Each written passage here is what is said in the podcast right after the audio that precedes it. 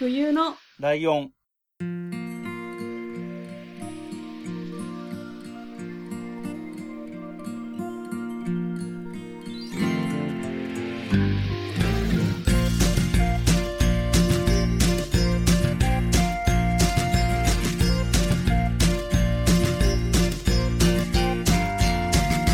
この番組は山梨県出身以外共通点のない2人がそれぞれ好きなことを話す番組です。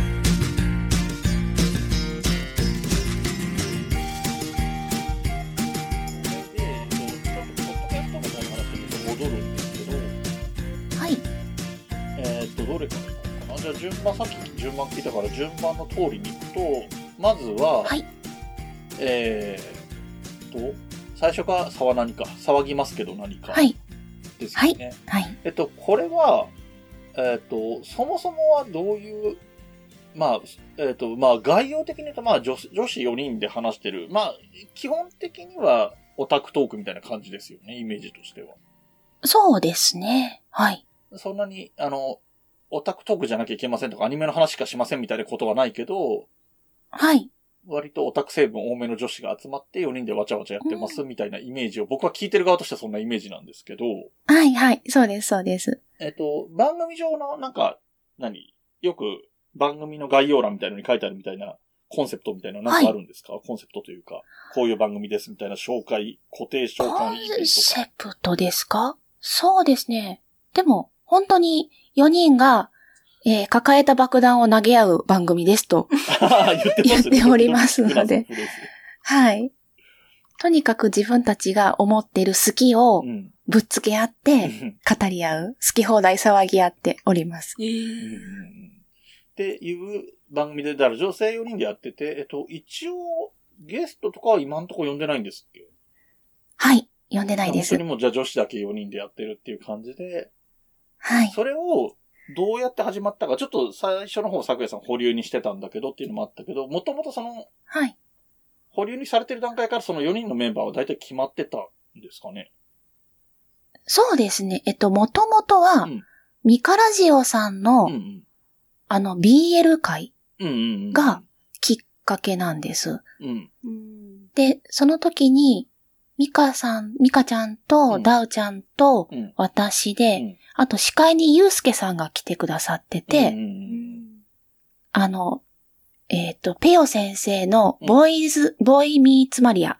という漫画をうんご紹介した回があったんですね。ありましたね。はい。それが最初で、あれってそもそもは何ですっけ？えっと、番組の中で紹介してて、その後ツイキャスとかでやったんですっけ？そうなんです。大々的にやったのはツイキャスでやりました。あ、そっかそっか。で、それを、その後、ポッドキャスト版にしたってこと？そうです。はい。なるほど。で、いうところでその辺が、だから、えっ、と、4人のうち3人はそこで出会ってるってことだ。そうです。それが去年の5月うんかな、で、えっ、と、またやりたいねとはずっと言ったんですけど、なるほど、なるほど。はい。で、10月ぐらいに、うんなんか番組を、うんそういう番組をやりたいんだって、ダウちゃんが言い出して、うん。で、ミカちゃんと、あと、そこでチャイワンちゃんが入ってきてて、私はその時にチャイワンちゃんとは初めまして。だったんですよ。で、しばらく保留にしていて、年明けから正式加入しました。はい。えっと、メンバーのお話をすると、僕の方でも把握はしてるので、僕の方でさらっと話しちゃうと、えっと、ミカラジオのミカさんは、うちの番組にも、冬のライオンにもゲストで来ていただいているので、うんえっと、はい。まふみさんもイメージが、多分すごいはっきり分かってる。この人こういう人だってはい、分かってると思うので、この間も話題に出したらすげえ受けてたけど、面白いから、本当に。あの、うん、うん。テネットの話が、お便りの絡みでテネットの話をが出ましてね。はい。で、あの、ミカさんが、大場さんたちとツイキャスでテネットの話した時に、めちゃめちゃテンション高くて、おじさんたちが置いてけぼり食らってたっていう話を、まふみさんに聞かせたらめっちゃ受けてて、さすがミカさんみたいになって面白がってたので、ちょっと、想像できあれ、るあちゃんと、ちゃんと。ミカさんのイメージ浸透してるなと思って嬉しかったんです。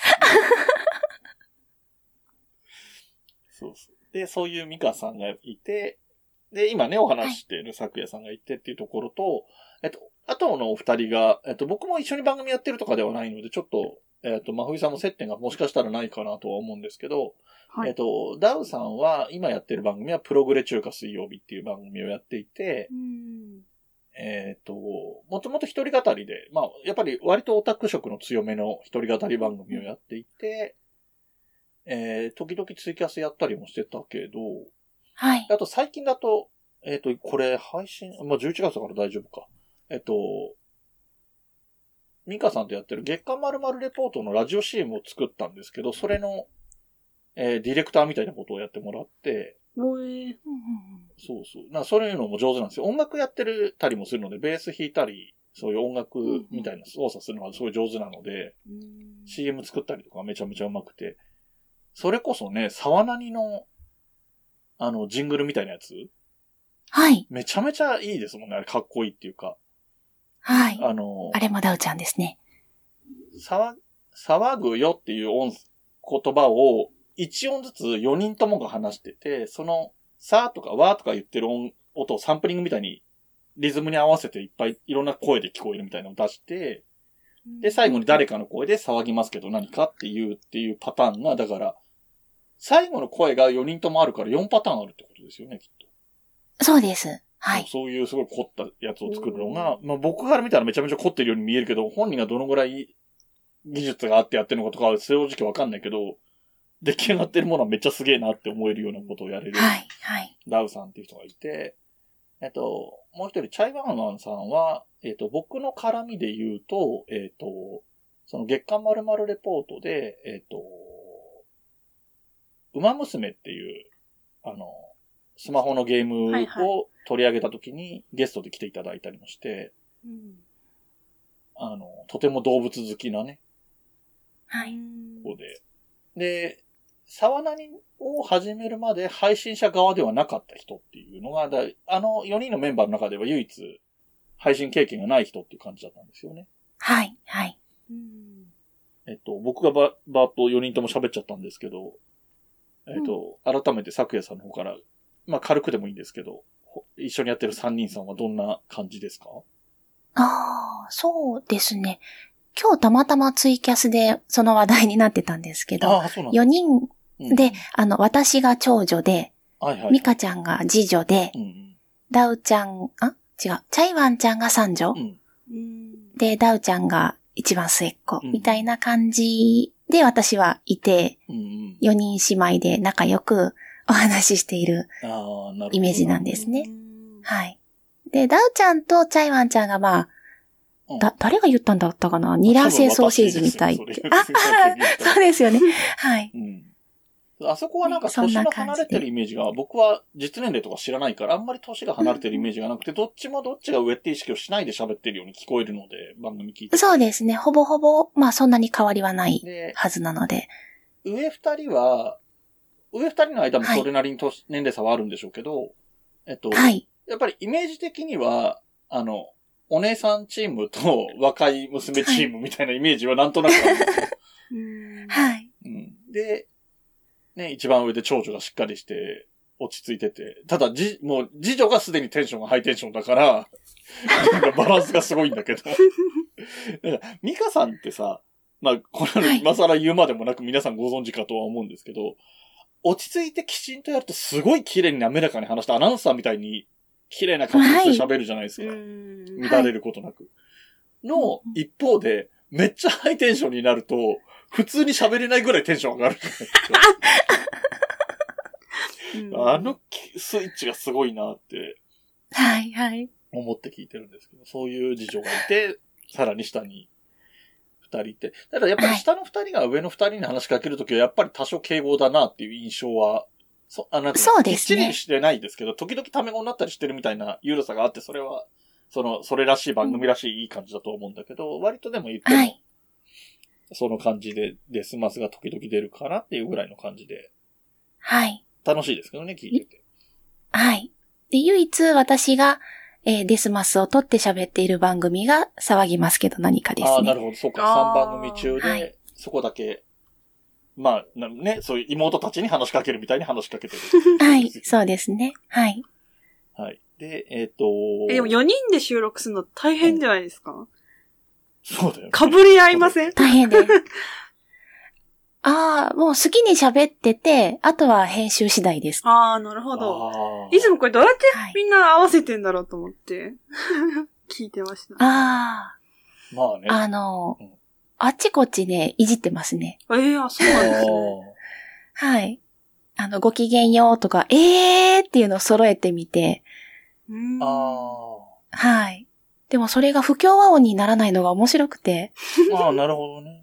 聞きづらい感じ、印象が悪くならないんだ。うんはい、そうですね。えなるほーなんか、あの、聞きようによっては真冬さんが俺の編集が気に入らないように聞こえるけど大丈ど。違う夫違う違う違う。編集っていうよりかは喋ってる時に、こう同時になっちゃって、あ、あ、いいよいいよみたいな感じになんないのかなっまあ、ていう。なるよね。それはお互いになるのはわかるよ。あの、冬来とか撮っててもなるし。3人でもなるのに、4人ってすごいなって、ただ単に思っただけ。そうですね。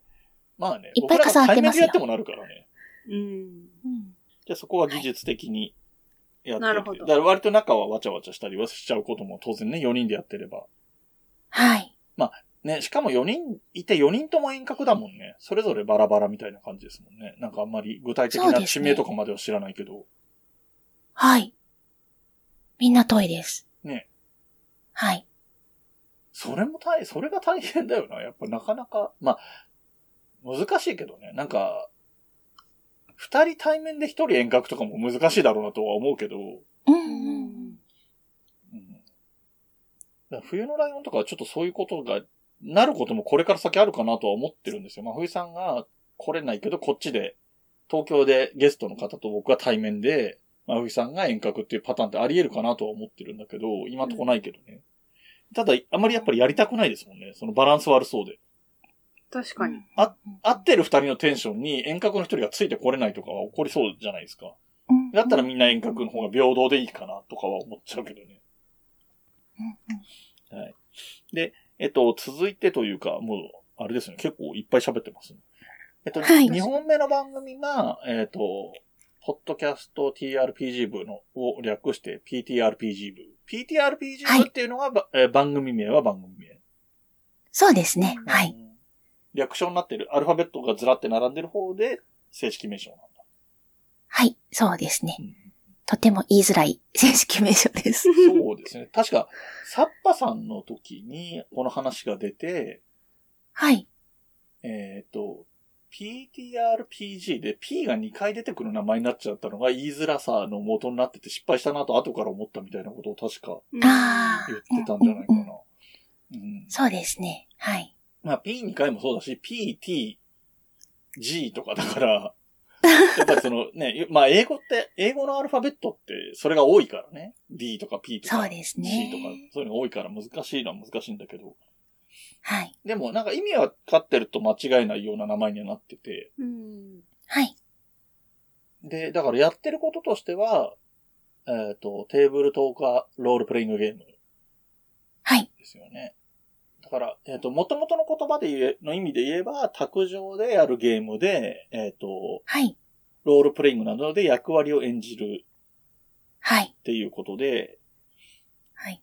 僕も一回だけ参加さ、あの、TRPG 部じゃない状況、それが始まる前の状況で参加させてもらったことはあるんですけど、はい。僕がやった時なんかは、あの、何？素人というか初めてやりますみたいな人ばっかりのメンバーでやった回だったので、みんなそんなにきっちりやってなかったけど、本来であればもっと、もう少しちゃんと役柄として喋るみたいな、はい。役を演じるみたいな感じでやるものみたいですね。そうですセリね。フも、その、その人のはいなりのセリフ。だから、はい医者のそうですね役なら医者らしく喋るとかみたいなことをちゃんとやって、はい。演技をして、だから、なんていう演劇的なことをやるっていうニュアンスが含まそう、れていてそう、そうですね。はい。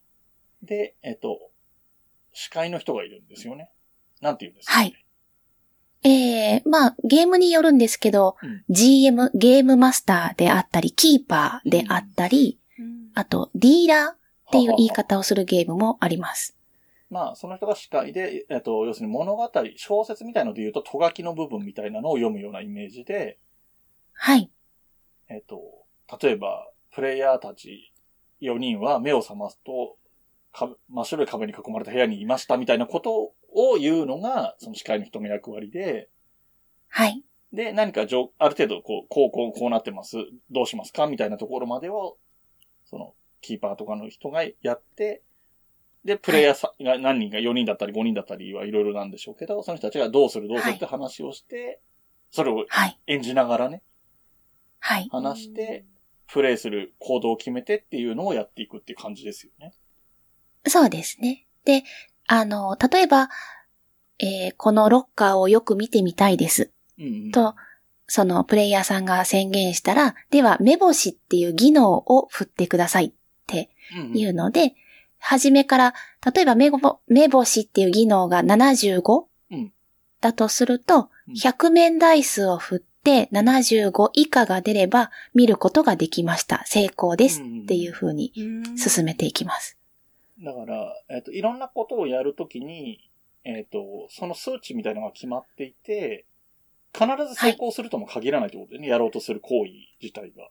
そうですね。はい。僕がやったことあるやつは、それこそドラクエとかみたいに、あの、敵みたいな、あの、てモンスターだったか動物だったか忘れましたけど、はい。そういうものと戦ったりする環境とかがあったので、それはだから攻撃した攻撃がダメージを与えられるかどうかとかもそのダイスによって変わるみたいな感じがあったりとかしたし、はい。そうですね。はい。そういう何かを観察するみたいなのも何かを手がかりが得られるかどうかみたいなところが、そのサイコロの目によって変わってくるはいっ。ていうイメージですかね。で、物語が進んでいくっていうことですよね。だからストーリーの結果はその、プレイヤーの選択肢によって、バッドエンドだったり、途中でゲームオーバーもあるんですっけ、ありますね。とか、全員が死んでしまいましたとか。ああ、なるほど。はい。で、最後まではい行って、ちゃんとハッピーエンドっていう選択肢にももちろんなるはい。そうです。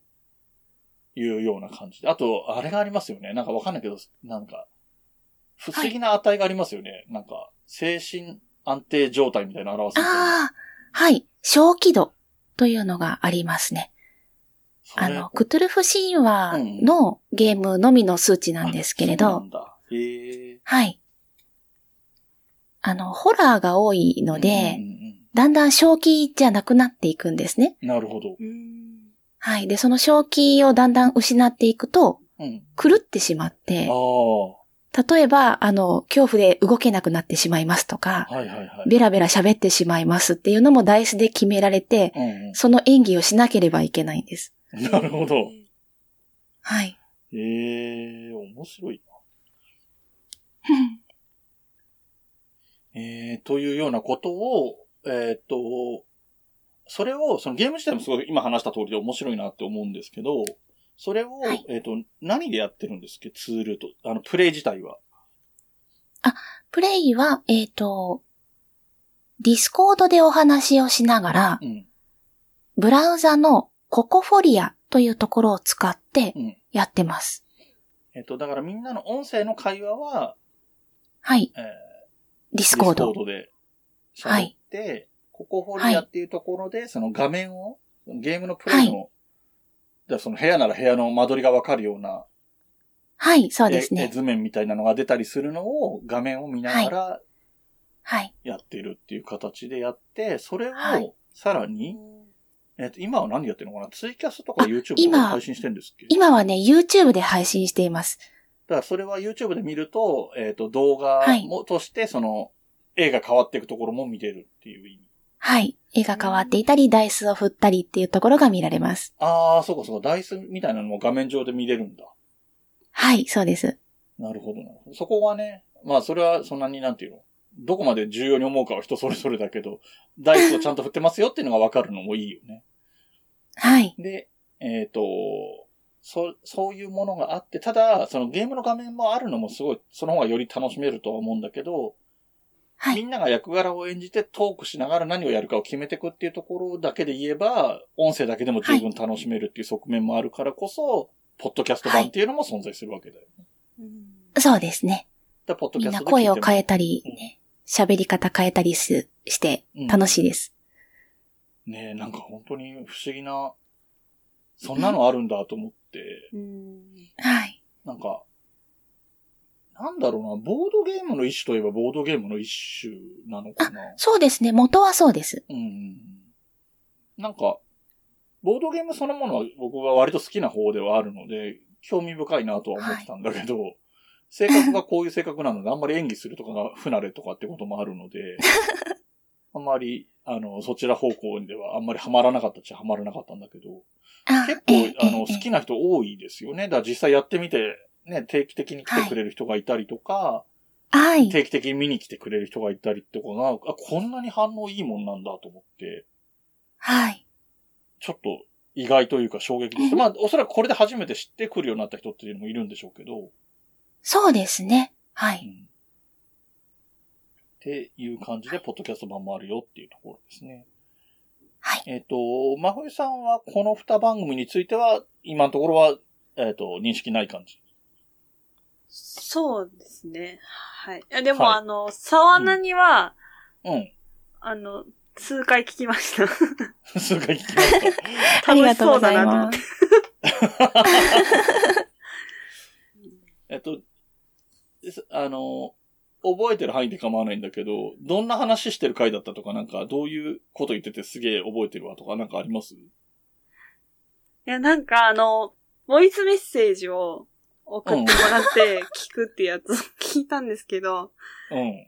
もうそれが好きなんだろうって思われると思うんですけど、あの、うん。ミカさん面白すぎて、この間の。直近のやつね。うん。はい。あみたいなのが面白かった。超テンション上がってると思って。そうね。あの、機会があったら、あの、ボイスメッセージシリーズは、ミカさんの前に咲夜さんのバージョンもあるのでう、んうんそちらも、あの、咲夜さんにしてはテンション上がってる、あの、ちょっとうろたえてたりしてる感じとかが出てるので、うわ、それはいい、意外な一面ですね。聞き、そうそうそうそう。割とね、絶妙なんですよ。咲夜さんらしさを失わない感じで、多少テンション上がってるなっていう感じが絶妙に レアですね。出てると思います。はいはい。レアだと思います。はい。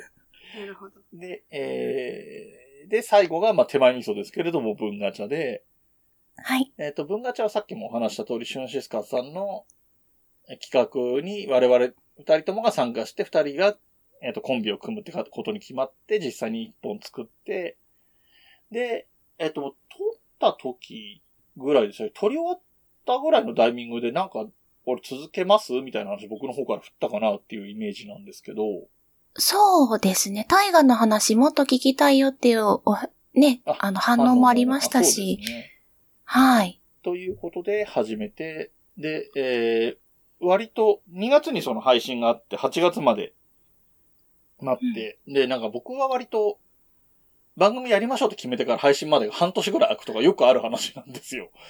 冬のラインは2ヶ月ぐらいで始めたんですけど、それでもやっぱりちょっと時間経ってるし、うん。お後がよろしいようでは12月に初めて話をして、配信が4月スタートだったりしたし、うん。はい。割と始めるまでに時間かける。うん確か、そうだよな。マルレポも半年以上とか空いたと思うんだけど、まあ、そうご多分に漏れずで、えっと、文ガチャも間開けたんですけど、まあ、はい。ちょっと割と決めることも多くてね、あの、そうでしたね。えっ、と、違うことを、あ違うことっていうか、その、大河ドラマの話もしたいんだけど、それだけだとちょっときついっていうので、他に何やるかとかいう話で、え、え、え、えっ、と、他に何やれるかっていうのをいっぱい出していったりしたときに、うんまあ文系っぽいっていうことが一つ。まあ二人とも文系の人間なので文系っぽいテーマになりがちだよねっていうところが一つと、はい。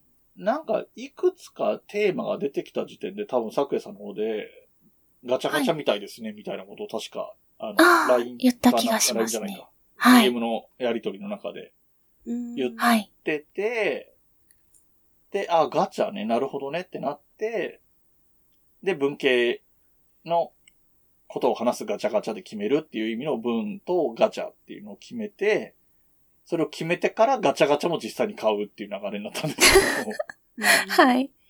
で、まあね、あの、リアルで回して、なんかさ、なんか、俺が忘れてて動画上げてないんだけど、一応ね、何回かは動画も撮ってるんですよ。そのガチャ実際に回してるところの映像とかも撮ってるんですけど、はい。そんな形でやってて、えっと、文ガチャは、真冬さんは聞いていただいたということですけど、それはなん、どういう話してた回でした？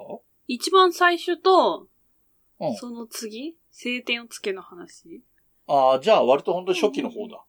最初はこんなことやりますよって話をしてる、はいはいあの、なんだ、カプセル投入会ってやつと、うんうんで、その次の月が晴天をつける話を主にしてる大河ドラマの、大河を、あ、なんだっけ、大河は来たか。うんタタイガーは来たですね。なので、じゃあ初期の方を聞いてくれてて、それはキッチンカーで流してました。ありがとうございます。私が聞きたかっただけ。え それは、あの、来る人はさすがに何も言わないの？お客さんそうですねまあ、普通にラジオが流れてると思うんじゃないですか、ね。まあそうだろうねまあ、そりゃそうだろうなとは思うけど。そっかそっか。そう。で、えっと、じゃあ、えっと、その中でも話してはいるんだけれども、えっと、番組の中の番組が5つあって、一つがその大河ドラマの話をする大河は来たで、もう一つが、二つ目が、えー、言葉のこと。昨夜さんがメインで、日本語、国語について話すっていう番組が一つあって、で、三つ目が、えーこれも昨夜さんが担当してもらってる作人一首っていう、百人一首にかけてるタイトルで、えっ、と、昨夜さんが、昨夜さんは百人一首は、えっ、と、どういうスタンス、はい普通に好きな、好きですっていう話でいいの？なんか、競技カルタもやってたんですか？競技カルタをちゃんと習ってはないんですけど、独学で。少しやってます。っていう感じで、えーまあもともとね、国語を中心にやってて先生でもいらっしゃるので、百人一首とかにはい明るいってことはあるんでしょうけど、その百人一首の競技カルタとかも経験もある、経験というか、えーね、学んできてるというか、こともあるので、そういう話をしてもらっていて、で、あと二つは僕の方の一応担当といえば担当なんですけれども、一つが昭和語りで、それが配信になってて、えー配信になってるやつでは昭和のクイズ番組の話をしたりしてますね。はい。あの、番組の性質的には冬のライブにぶち込む手もあるような話ではあるんですよ。真冬さんが知らないであろう、うん昭和のクイズ番組の話を真冬さんにコンコンと聞かせるっていう手もなくはないんですよ。あの、ね、あの、知ってる人と話すっていう楽しさもあるかなと思ってるので、うん。うんうん文ガチャの方でそういう話をしてて、まあ、文系っぽぽいかどうかっていうとちょっと微妙なんですけど、まあ、言ってみれば昭和史っていうようなところかなと思ってるので、そういう話をしてますっていうのが、えー昭和語りで、で、最後が、えっ、と、検定勉強中っていうやつをやっていて、えー僕がちょっと勉強、始めたばっかりの勉強のをしている、知財法、知財管理検定っていう検定の勉強で、こんなことを、こんな面白いエピソードありました、みたいな。面白いエピソードまで言うとハードル高いけど、あの、みんなも知ってるとへえって思うかな、みたいな話を選んで、お話ししようかなと、はい今の段階ではお話ししようかなって思ってるっていう感じですね。はい。はい。はい。っていうような5個の番組があって、で、それを、その番組の今言ったタイトルを書いた紙を入れたガチャで、本当にリアルにガチャ回して出てきたやつをその次の月にやるっていう風にやってて、はい。はい。えー、8月から始まって、引き続き今もやってますよっていう感じですね。で、なんか、はいえっ、と、番組のね、配信状況があまり、最近までアップルとかに上がってなかったとかってこともあったりするので、お便りとかはい反応とかっていうのもあんまり多くはないんですけど、もしあれば、その文ガチャっていうコンセプトの範囲に入るような提案であれば、こういうの作ればどうですかとかっていうのがあればね、そういうのも採用していくかもしれないので、そういうのもいただけたら面白いかなと思いますよね。うん。はいそうですねいただければ必ずやりますとは言えないんだけど、いただけたもので、これはって思うものがあれば採用していくこともあるかもしれないな、なんて思いますね。ではい今んとこね、はい完全ばらけて5回やって5個全部出たっていう感じなんですよね。ちゃんと綺麗に。はい。そうでしたね。はい。すごい八百長臭くなってるんですけど、本当ですよちゃんとリアルに回して出た結果なので、そこは、そういうことでね、ご承知おきいただきたいところではあるんですけど、はい。えっ、と、そんな感じの文ガチャもやっててってところで。文ガチャは、はい。えっ、と、まふみさんは聞いた印象としては、どんな、さっきね、ちらっと、あの、作家さんご自身の印象っていうところでも話出てきてたけど、いや、なんか、まず思ったことが、うん。ライドウさんってマジで、誰と喋っても何も変わらないんだなって思った。なんか、対応というか、喋り方が、ああ。どの番組とかどこにゲストに出てもずーっと一緒だなって思ったのがちょっと面白くて。面白いかもね。ただ、まあ、例外なくはないけど、一応僕、出てる、一緒に番組やってる人、あ、まあ、萩原さんとかいるから違うけど、他の、ミカさんにしろ、真上さんにしろ、咲夜さんにしろ、僕から見たら年下なのは全員年下だしね。あ、まあまあまあ、確かに。あ そうですね。うん、だそういう意味では、変わりは出づらいかなとは思うけど。でも、私は思ってるのは、こう、冬来をもう2年がやってるじゃないですか。うんうんうんうん1回目からこのテンションだなって思って。あ、あそういうことね。それも、それも言ってるね、時々ね。そうそう、そうなんですよ。だってうん、付き合いの長さが結構その相方さんによって違うじゃないですか。ああ、そうか。だからもういきなり100で いけんのすごいなと思っああ、そうか。て。冬のライオンの1回目と、冬のライオンの最近のやつと、えっ、と、文ガチャの1回目でも全部同じじゃん。そうそうそうそう なるほど。それは思いました。へえああ、それ、それちょっと面白いね。そんなこと言われると思ってなかったから、ちょっと面白かった。なんか、へえこれは私が入っても違和感ないよなとか思ったりしながら聞いてました。ああ、まあそうだろうね。だから、そうだね。やりづらくはなんないね。そうそうそうそう。って思ったのました。なので、なんかその、今日、うん咲夜さん来てくださるっていう時に、なんか不安がなかったっていうかなんか。ああ、そうかそうか。うんそうね。文ガチャ聞いたら俺がすごい態度が違ったりすると、そうそうそう。あの、こう、桜さんが来た時に俺がやたら格好つけたりしたそう、ら。すごい上品な人の前ではすごい格好つけてるやん、みたいな。なるほどねう。んうんうんね、あのー、真冬さんは自分で言ってるからいいと思うけど、本当に初期は猫被ってたって自分で言うぐらいの感じだから。そうそうそうそれすごい、すごいなと思いましたし。でも内容もすごいなんか、面白そうだなと思って。うん。うんまだあの前初期しか聞いてないかもしんないけど、あの、はい作人種あたりは多分、真冬さんも聞いたら楽しいんじゃないかなと思うけどな。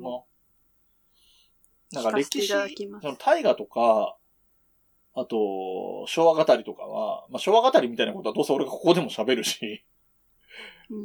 あの、大河はまあ歴史があんまり興味ないかったらちょっと難しいかなと思うけど、作人種とか、あと言葉のこととかも、あの、ね、我々も配信してる以上、日本語のことは大切にしなきゃいけないとは思うので、へーって思うようなこともあると思うしね。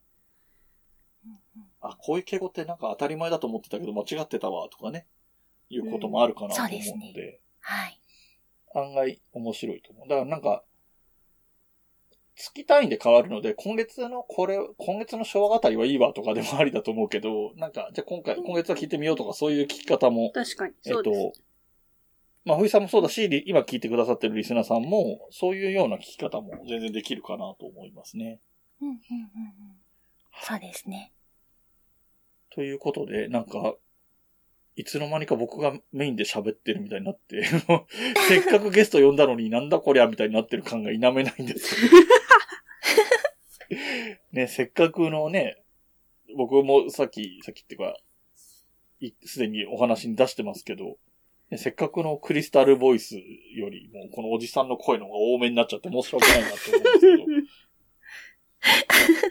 えー、とはいえですね、そろそろ一応、いい時間になってますので、はいえっ、と、お話まとめていこうと思うんですけれども、えっ、と、すでにね、お聞きの方はご承知の通りで、えっ、と、これ、え2本分 ?2 回分の音源をまとめて撮ってるみたいな感じになってますので、えっ、と、冒頭で、この収収録ベースで言うと冒頭で、えっ、と、冬のライオン第125回って言って始めたんですけど、今聞いてくださってる音源は、えー126回になっているという状況ですね。あら。なっていますので、はい。で、125回のエンディングはフェードアウトしているので、えっと、いつもの告知とかも入ってないっていう形になってますね。はい。はい。そんな形の126回が今終わるところなんですけれども、えっと、本編でね、メインでバーって話しちゃってるので、あのーちょっと、あれ、なんか重複するかも否めないっちゃ否めないんですけど、えっと、配信日とかの話もしてないので、一応4番、あ、3番組とも、あ、3番組とツイキャスも含めて、えっと、タイトルと、えー、まあ概要というか、その、コンセプト的な文言とかがあればその辺と、あと配信の日付みたいなところを、曜日とかをお伝えいただければと思います。じゃあその辺を、はい。えー順次、酒さんの方からお願いします。はい。では、えー、騒ぎますけど何か。女子4人がそれぞれ抱えた爆弾を投げ合う番組です。えー水曜日の朝7時に配信になっています。アップルに反映されるのは30分後ぐらいになりますかね。あの、通勤の時間にお聞きいただけるのはとても嬉しいのですけれども、時々ボイスメッセージ会のような、あの、笑ってはいけない選手権になることがありますので、あの、周りの人にはご留意ください。えー次が、ポッドキャスト TRPG 部。こちらは、えー基本的には月曜日ぐらいの配信なんですけれども、ものによっては不定期で配信をしたり、2日続けて長いものですので、えー連続で配信をしたりしています。えーそれから YouTube の方でも動画で見られますので、ぜひご覧ください。えーと、3つ目が文ガチャ。こちらは日曜日の夜8時、大河ドラマと同時に配信をしております。月ごとに、えーガチャを回して出てきたお題についてお話しさせていただいています。これは11月配信でしたっけ？そうですね。はい。11月のテーマは言葉のことです。よろしくお願いいたします。あ、そっか、11月は言葉のことか。はい。えっ、と、TRPG 部は、その、プレイをしているのが土日にやっぱり多いからですか？金曜日が多いのかな？えー金、土、日が多いですね。ちょうど今、今土曜日なんですけれども、うんサッパちゃんが頑張っているところですそっ。かそっか。で、えっ、と、はいそれを、えっ、と、YouTube はライブで配信してるの？えー YouTube はライブで配信していたり、録画したものを後から流したりもしています。ケースバイケースなんだ。案案件ごとというか。はい、そうです。ではい。えっ、と、ポッドキャストはそれをそのまんま編集というか、取り込んで加工してっていうぐらいで、まあ、内容がそうですね内容だからあんまり切ったり貼ったりとか細かいことはしないんですよね、きっと。はい、してないので、うんあの、音声トラブルがあったのを切ったりするぐらいですね。うんじゃあ、はい割とそんなに時間かからずに配信できるので、土金土日ぐらいにやったのが、月曜日に配信されるわけだ。あ、すぐではないですね。あすぐではないんだ。はい。じゃあ次の動画がかなり早くて。えーっとね、もっと早く？ポッドキャストの方がもう1ヶ月待ちぐらいの状態に。あ数が多いなってからね。プレイも大変そうなんです時間かかるしね。はい。はい、そうですね。。お話聞いてると、その、何、準備する時間とか、そのキャラクターのデザインみたいなことやったりとか、その、はい。画面に出す絵のつ作り込みとか、そういうところに時間がすごいかかりそうで、すっごいかかります。ね 大変そう。はい見て、僕もなんか実はあんまり見てなくて、ちょっと見てみたいなって改めてお話聞いて思いましたね。はい、はいぜひ。ということで、えっ、と、そろそろ締めていきますので、えっ、と、冬のライオンの方の告知もしていきます。はい。えー冬のライオンではお便りを募集しておりまして、えーお便りの宛先が Gmail になっています。えー Gmail が、えっ、と、huyunolion.gmail.com ですね。えっ、と、冬のライオン .gmail.com の頭が H です。はい。で、えー、お便りフォームがね、えっ、と、冬のライオンのホームページの方にありまして、えっ、と、ホームページに行くための URL が fuyunolion.com ですね。冬のライオン .com で、F が F で始まるはい。感じになってますと。で、同じくというか、冬のライオンのツイッターアカウントも、アットマーク、fuyunolion で、こちらはアンダーバーが最後につきますと。はい。で、えー、ツイッターにコメントいただいたりする場合は、ハッシュタグ、冬来と、ね、冬来ひらがなで、ハッシュタグ冬来とつけていただけると探して、えーコメントしたりしてますね。えーただ、えーツイート、ハッシュタグツイートについては番組内でご紹介することは今のところ想定してませんので、えー、なんだろうな。番組で紹介される感じはちょっとって思うようなことは、ハッシュタグツイートっていう手もいいかなと思います。はい。で、えっ、と、お便り読ん読んで、えっ、と、そのお便りの内容について我々がこうね、返事をしたりした方がいい場合は、ツイッターよりかはお便りでいただけると嬉しいなっていう感じですね。はい。で、固定はこんな感じで、えっ、と、最近 YouTube 更新してないですね。お忙しいから仕方ないと思うんだけど。そう、あの、キッチンカーのね、動画が、あの、ラジオじゃなくて動画のやつが上がってるのが最後になって、まああれが大きいので、で、あれを見てほしいってのもあるから、しばらく上げないのも一応納得はしてるんですけど、まあまあまあまあ、頑張ります。はい。で、えー、あと、すずりのね、赤、すずりっていうね、あの、グッズの販売のところで、あの、他の番組と違って、うちは一回作ったグッズを引き下下げない、取り下げないので、いつまで経っても同じのが売ってますけど。えでも、あの、増えてるんですよ、皆さん、本当あに。そうそう、増えてる増えてる。増えてる増えてるんですよ。なんか、エコバッグとかも追加されたんで。ああ、そうね。そもそもすずりが扱うグッズが増えたりするからね。そうそう。だこれが増えたって言われたらすぐ私作ってるんで、まあ、告知してないけど。